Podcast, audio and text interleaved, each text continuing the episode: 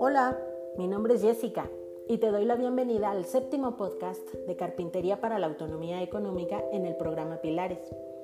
¿Cómo vas con las recomendaciones que te di en el sexto? ¿Ya comenzaste? ¿No? Ah, ya sé por qué. Porque seguramente piensas, ¿y los demás qué van a hacer? Eso es trabajo de la alcaldía.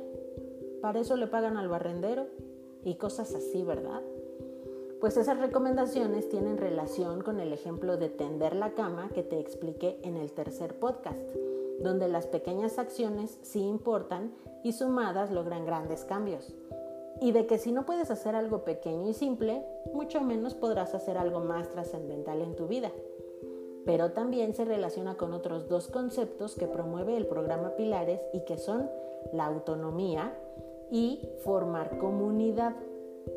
Autonomía porque es lo contrario a heteronomía. ¿Recuerdas ese tipo de control que genera violencia, donde pierdes tu libertad porque tienes que obedecer lo que alguien más te impone y te vuelves sumiso, dependiente y conformista? Pues en Pilares queremos que seas libre en todo sentido para que te desarrolles y vivas en plenitud. Autonomía significa comportarte, actuar y hacer lo que quieras libremente pero con responsabilidad y dentro de ciertas normas. Es no depender de nada ni de nadie más que de ti mismo. Cierra los ojos e imagina el parque de tu colonia. Si la alcaldía no arregla los juegos, si el barrendero no recoge la basura, si el vecino que pasea a su perro no limpia sus desechos, si el pasto está seco, si hay grafitis, ¿te dan ganas de estar ahí?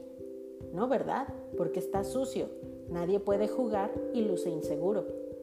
Si tú y todos siguen actuando de manera heterónoma, o sea, todos siguen esperando y dependiendo de que otros hagan, va a pasar mucho tiempo antes de que eso suceda. Y el parque comenzará a deteriorarse cada vez más.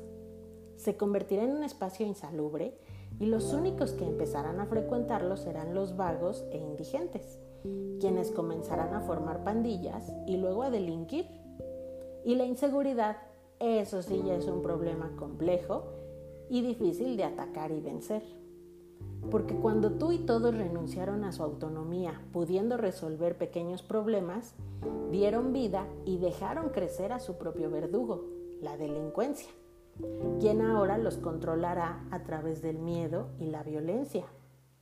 En cambio, ¿qué sucedería si tú y todos actuaran de manera autónoma?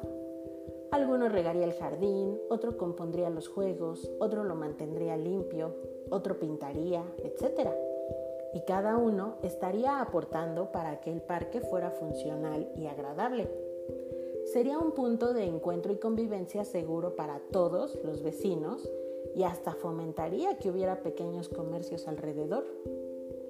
Cuando tú y todos actuamos con autonomía, participamos, nos conocemos y nos ayudamos mutuamente, estamos formando comunidad.